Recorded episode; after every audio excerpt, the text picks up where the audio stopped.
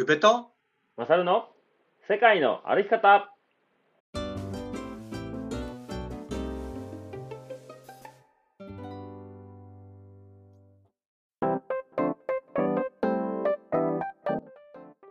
世界の歩き方番組パーソナリティの宇部と。マサルです。この番組は世界一周とロングトレーの旅をしてきた宇部とマサルが日常の気づきや旅から得たこと学んだこと旅のエピソードを踏まえてお話しする番組でございます。配信は毎週土曜日20時なんですが本日12月14日水曜日、えー緊急でお届けしたいことがございましたので はい水曜日配信になっております,、よろしくお願いします。よろしくお願いします。番外編ですね、番外編はい。番外編じゃないのか。そうねあのどうしても話しておかなきゃいけないことシリーズですねそうですね。うん。まあはお知らせはしていたんですけど、うん。まあ今週末に迫ったオミマーケットの話をうん。したいと思います。はいしましょというのも、うん。なんかオミマーケットこの日にやります。この時間で開催されます。場所ここだけです、ううん。えー詳細はオミノさんの、えーインスタグラムからチェックしてくださいっていうだけを配信してたんですよね。う んそうね。お話。そうねで宇部が出店するあの蜂蜜出すんですよみたいな感じがふわっとして。はいはい。でまあカレンダーも販売しますみたいな感じうん。だけだったんですよね。うん。うん、それってどうなの問題がすごく自分の中であって。そうね。ブルーベリーどこ行ったのやんねうんそうそうそうそう。で結構蜂蜜のこともそのうち話したいんですよっていう流れはあったと思うんですけどそのまま現在に至っちゃってるんで、うん。まあ、そこら辺のお話をしながらうん。えー、オミマーケットで販売する蜂蜜のお話と、はい。まあ、ロックトリップもね、あのー販売するうん。ような流れになっているので、うん。まあ、そういった話もできればなと思っております。わかりました。まずね詳細お伝えしておきますよ。はい、はい、オミマーケット、えー日時が今週の土曜日ですね。12月17日土曜日10時から15時まで開催されます。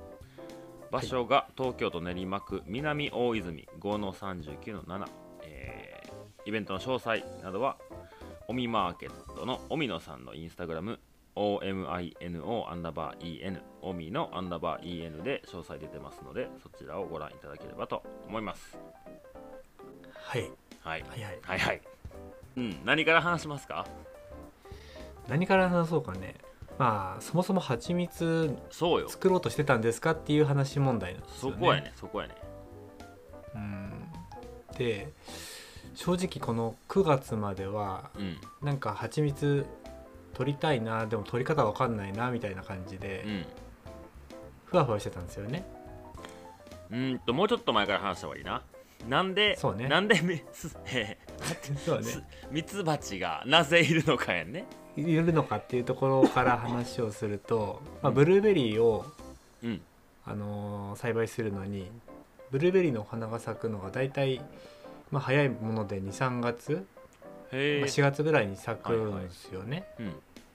うん、でそのお花の受粉をするのに、まあ、自然交配って、あのー風で飛んできた、うんあのーなんだか風に揺られて花粉がついたりとかお花に。他の、まあ、虫だったり、ははいそういったものが勝手に受粉して実ができるような流れがあるんですけど、うん。まあ、2月3月の早い品種とかだとまだなんだろうなその自生する虫とかも飛んでなかったりあ。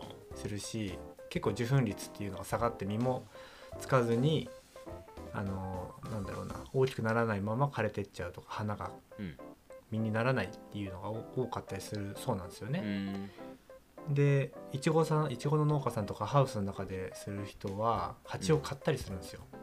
はいはいはいあの使い切りみたいな感じで。うん蜂に運んでもらうために購入するってことねそう購入してその蜂はそこで生涯を終えちゃう、うんうん、女王蜂がいない蜂をあの養蜂家さんから買ってはあはあはそう使い切りっていうような形でやってるんですけどそれも結構な金額するんですよ。う、ん。1回に1箱23万とか、まあ、それで、まあ、そういった経緯もあってなんかもうどうせだったら自分で蜂飼育したいなっていう考えがあった矢先に、うん。矢先にっていうか、まあ、親戚の人が、まあ、養蜂家さんがうちでなんだあの養蜂園してるからちょっと話だけでも聞いてみる？みたいなところからうん。蜂を2箱、はまあ、か購入するっていう形ですけどいうん。買わせてもらって、まあ、巣箱を設置したっていう流れですかね。うんうん。今年の3月4月ぐらいに。そうね。それは僕もあれは何月や？5月4月5月ぐらいに行ったよね。あそうか。3月に来た時か。そだからその時に置きっぱ置き、ううんうん、置いたばかりの巣うんうん箱うん。うん。見ました見ました。あったって感じかな、うん。はいはいはい、まあ、そんな経緯から、うん。まあ、夏場をまあちゃんと女王様がそこで生まれて、うん。あのー巣をねそこで作ってくれたらいいなみたいな感覚ですようんうん。ね、なるほど。うん。で僕も全然知識もないからうん。まあ YouTube で見てても、うん。まあ、今ちょなんか中で、えー産卵がいっぱいされてるのかなみたいな感じを外で見ながらみたいな。はいはい。開けたことなかったんですよね箱で9月になってあのーまあ中がどうなってるのかって見とかないといけないなっていうんうん。うタイミングらしいんですよ、うん。それが、うんまあ、蜜もいっぱいでできてるとかっていうのを聞いてたので。うんはい。で、まあ、取るか取らないかは別にして中を開けてみたらうん。もう蜜だらけだったんですよね。上の2人くっついちゃうぐらい。へえ本当はダメなんだけどうん。なんかそれを、まあ、こまめに管理してればそういうことはないんだけどうん。なんかそれぐらいいろんなところに蜜ができちゃうぐらい溜まっててうんでこれなんとかしないといけないなと思って、うん。えー蓋をした翌日に見に行ったら、うん。まあそこでスズメバチにすごくやられちゃってたんですよね何千匹って。へええてかそもそもその巣箱に何匹ぐらいのみミツバチがいてる想定な40005000とかじゃないかな。のおじゃあそれで何千やったら結構な被害やね。だからまあそんな目視でからは全然わかんないけどね、うんでも半分ぐらいは働き蜂。はいはい。外に行けるは蜂は結構スズメバチと1対1の対マンをするんですよ。西洋ミツバチって。はい。すげえな果敢やな。自分のなな、うん、みんなで日本ミツバチとかだったらみんなであのーなんだろう。集団で。丸く集団で熱で殺すとかっていうやり方があるらしいんですけどう、ん。西洋ミツバチはちょっとね頭がちょっといっちゃってるから 怠慢を仕掛けるんですよ。侍やな西洋やのに。うん。で、まあ、やられてるのを見てどうしたらいいのかって分かんないじゃないですか。う。ん。一応その養蜂家さん購入した先の養蜂家さんがまあ中までやられてないからそれだったらなんとか持ち直すかもしれないけど、うん。中の蜂の巣を見るとうん。蜜がいっぱいしすぎてうん。あの子供を産むスペースがないからそれはうんもうその蜂蜜を、うん。まあ、捨てるっても、まあ、なんだ場所を作らないとスペースを、うんそれじゃあ冬は越せないよねみたいな話をしてもらったんですよ。あ。でもその遠心分離機うんどこで買えばいいかっていうのをあんまり、まあ、教えてくれないじゃないけど、うん。まあ、ネットで調べるしかなくて、うん。でそこでまあ34万で Amazon とかでもあるんですよね遠心分離機って。でもまあ Amazon お使いの方はわかるかと思うんですけどレビューとかね、うん。見ると海外の粗悪品が23週間後に届くとかで僕も一回経験があったから、うん。まあ、それチェック結構したんですよね。その元がどこかっていうのとかうんうん。を調べたりとか、うん。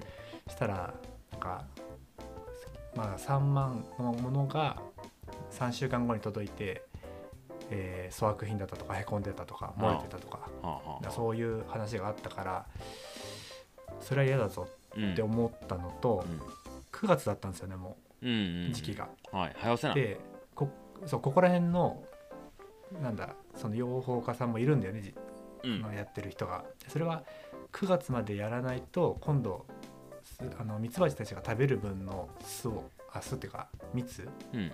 とかなんか体勢を整えるのにどんどん花粉を取りに行くのもうん。なんかまあ、まあ、時期的にギリギリみたいな9月が。うんうん。だからこの3週間のやつを待ってたら10月とかになっちゃうわけじゃないですか。はいはい。じゃあまあこちらもベストを尽くさないとなみたいなことを考えた末に、あのアクリル板全面アクリル板のうんうん遠心分離機があのあったんですよね。楽天市場で。はそれが、まあ、3日後とかに届くわけじゃないですか、あうん。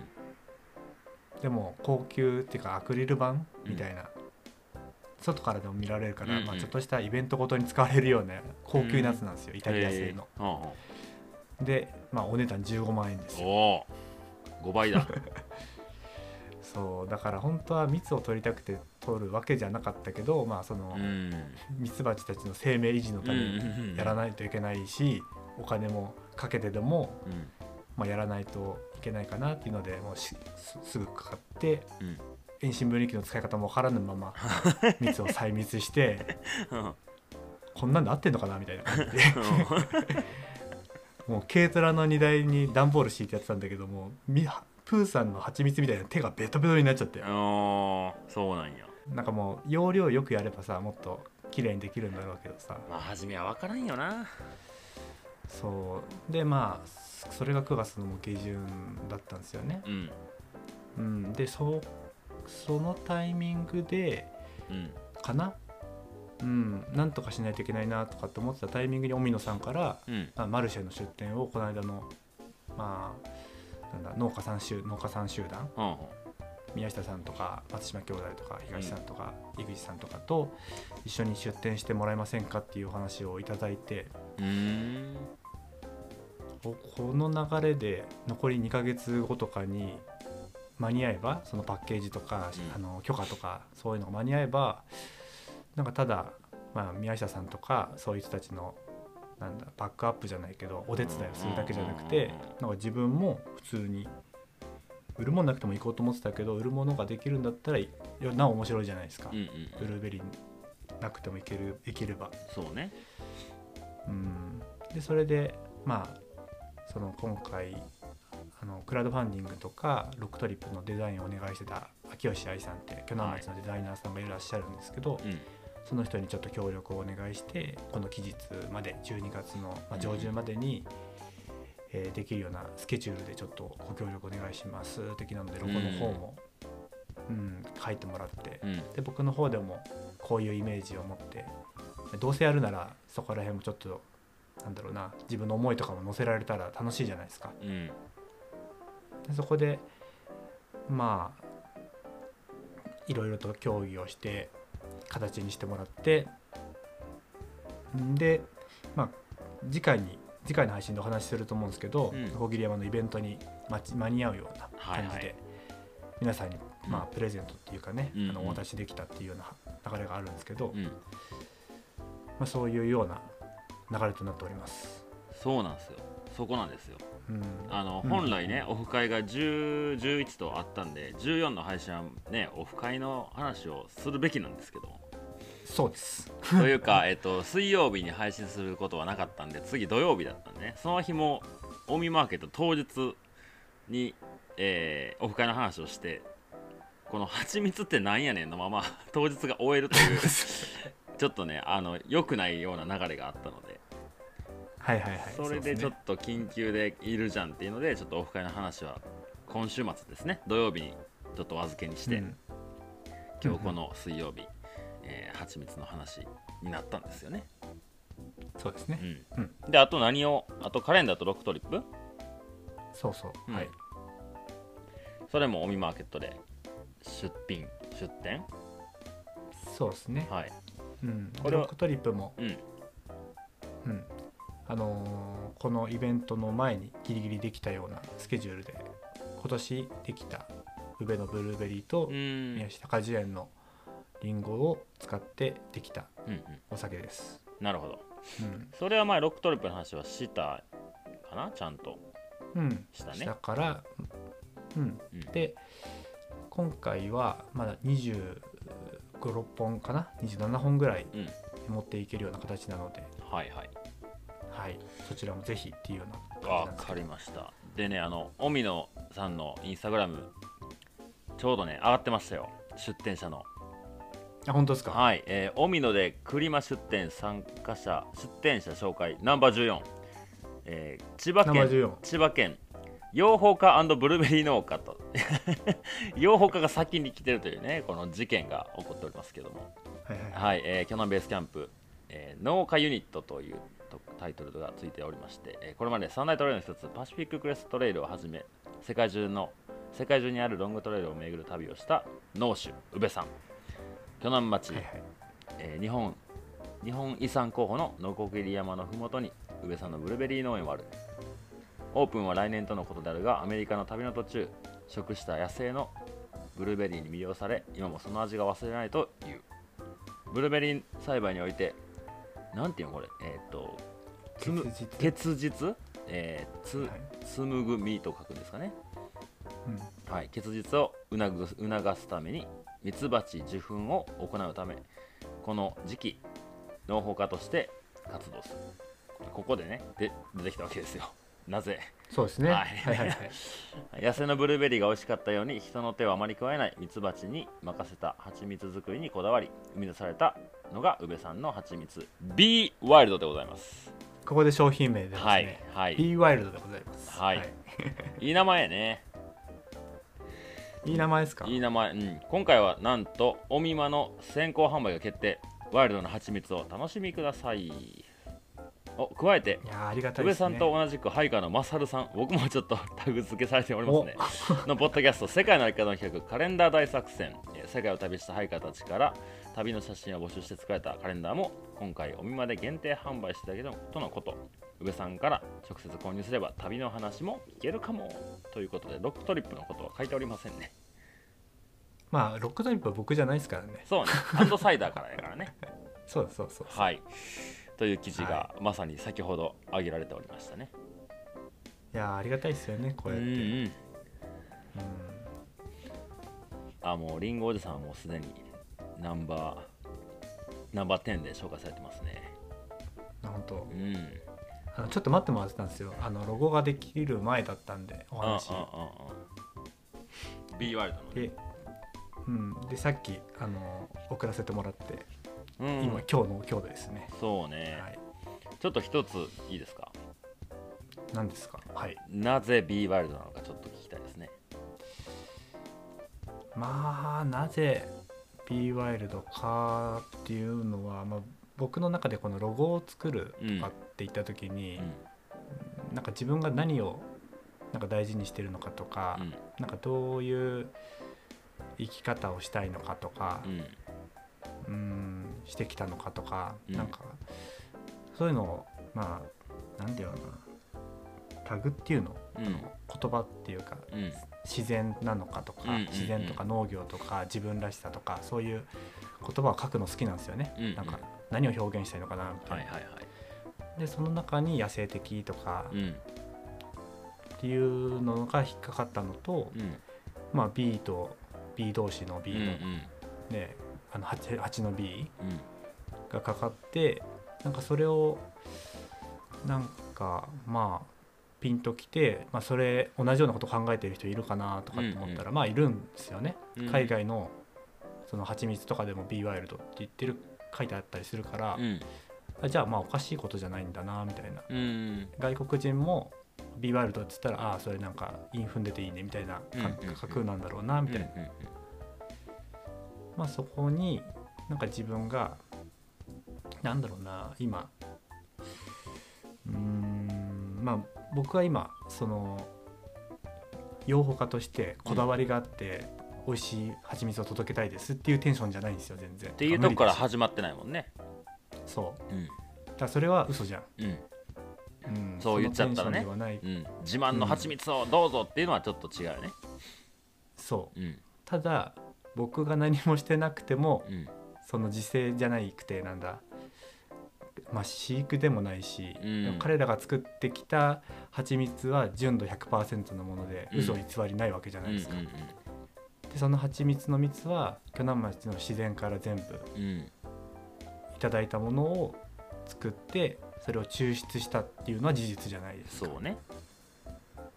でそれを食べた僕の感想としては全然、まあ、売り物になってるものと遜色がないっうん。ていうのがすごい感動したんですよ、うんうん。まあ自分が作ったわけじゃないけどなんか100%天然由来の蜂蜜がなんか自分の手で生み出されてうん。それを、なんだろうな誰かに届けられるっていうのかな,、なそのまあスズメバチとの葛藤葛藤じゃなくてはいはいはい。人とかもうんうんうん。一度ねあの超えての。一度ミツバチにもちょっと喧嘩してた時期もあったしね、うん、うん。そういうまあ自然界のさ生きる生き様とかうん。勇ましさとか、なんかそういうところもその言葉に込められるし、うん。僕がそのロングトレイルとか、まあ、世界一周とかそういうところでの生き様じゃないけど、うんうん。そういうところを一つの言葉にするとなんか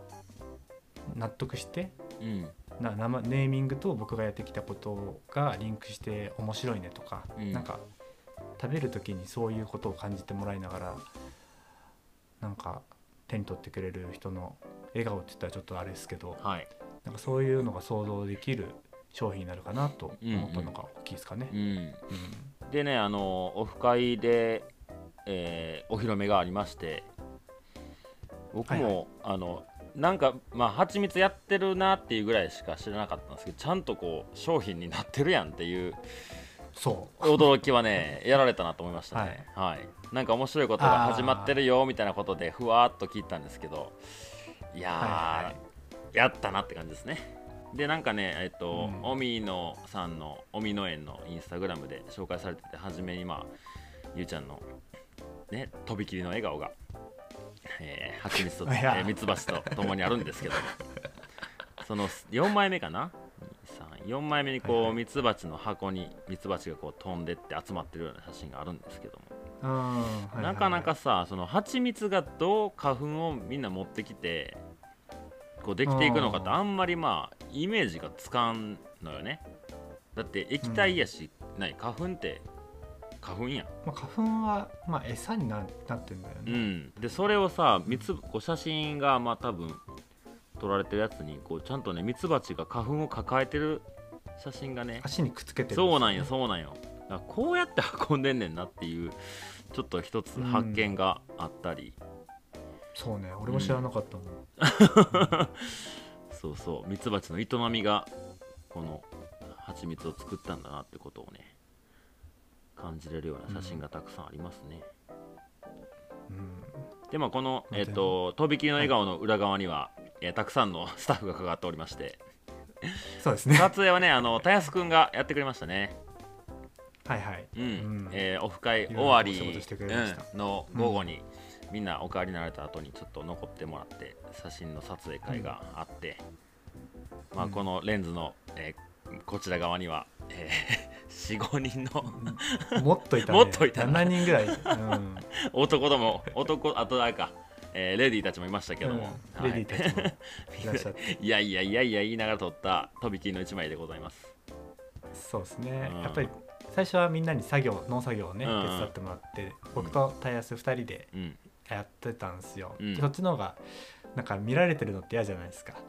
あんまり好まないよねゆうちゃんはね。うんせ潜在写真を撮られてるところをうん。見られてるのってちょっとうん。顔引きつっちゃうなって思ったんですけど、うん。まあ中を開けて、まあ、蜂蜜あ蜂の様子を、まあ、なかなか開けれる機会もないし、うんそうよ、で蜂も蜂もなんだ落ち着いてたから、うん、なんか今だったら見てほしいなと思ったから、うんうんうんうんまあ、写真とかどうのこうの関係なしにうんね、みみんなに あの呼んで、うん。今だったら見れますよってうんうん。言って、そしたらなんかみんなが面白がってレフ板こちらでいいですよね 目線くださいって、ね、宮下果樹園のね、うん。うん目線こちらくださいとかヘヘアメイクさん入ったりね。そうそうそう。まああとねオフ会続きでね準備もいろいろしてくれたりとかでお疲れモードでもあったと思うんでそれぐらい賑やかしがあってよかったんじゃないかな。いやそうね。うん。本当にそういう写真をやっぱいっぱいねたやすくんも撮ってくれてたんですけど、うん。うんあこの写真がなんか自然なうん。笑いができてていいなと思って、うんうんうんうん。ちょっと使わせてもらいました、はいぜひその写真見てえなって方はおみのえんさんのインスタグラムチェックしてください。はい。でね他の出店者、えーの方たちの、そういう同じようなねあのどんな思いでやってるかとかどういう背景があるかっていうものも書かれておりますんで。はいはい。なんかそれもしねあの17日行こうと思ってる方こういうの見てから行くとより楽しめるんじゃないかなと思います。はい、まあはいそれとですねはいよ。あのおそらく宮下さんのうん。ポイシーの方で、うん。あの各農家を呼んでちょっとお話っていうかどういう商品を出されるのかとか、うん。どういう思いで農業してるのかとかそういう話をする、配信をするそうなので。へえまあ大変な配信するね。もう十何人いるんでしょこれ。いやあのー農家さんだけ。あオミマーケット主催の荻野さんを呼んで、あはあはあ。はまあ、そこでまあ概要を荻野さんから直接お話ししてもらって、うん。次に東農園さんうん。松山兄松島兄弟、ん。井口さん宇部みたいな感じで、まあ、5なるほど。分10分1人ずつちょっとお話聞いていくみたいな。うんうんうん。え。ことを考えているそうです。ー、。はーい。じゃあそちらも皆さんはい、気になる方は聞いてみてください。はい。ってとこですかね。はい。はい。カレンダーもねあの手渡しで、えー販売できますんで。はい、ゆうちゃんから旅の話も、うん、聞けたりすると思いますのでよろしくお願いします、よろしくお願いします。はい。もう一度お案内しておきますね、えー、おみマーケット日時は12月17日土曜日10時から15時まで。場所は東京都練馬区南大泉5-39の7えーインスタグラムに詳細ありますので、えー見てください。おみの園 OMINO アンダーバー EN インスタグラムのアカウントでも、まあ、もちろん見れますけど概要欄貼っておきましょうね。はい、はい、うん。これで蜂蜜の謎が解バけました。ありがとうございます。これですっきり当日を迎えられます。よしよし本当にね、あの東京近郊の方、うん。えーお住まいの方はぜひ、うん。えー足を運んでもらえればはい、嬉しく思います。うん、でぜひあの、うん。ラジオ聞いてますの一言があれば話が早いと思いますので。そうですね。はい、はい、オフ会はやっぱり一人も言われなかったですね。当たり前や全員聞いてるから聞いてるやから。一人も言ってくれなかったですね。ラジオ聞いてます。はい。じゃあこの辺りにしておきましょう。次回ね、えー、とオフ会のお話しますのでお楽しみということで、はい。はいえーここまでのお相手は、上と、まあそれでした。さよなら。さよなら。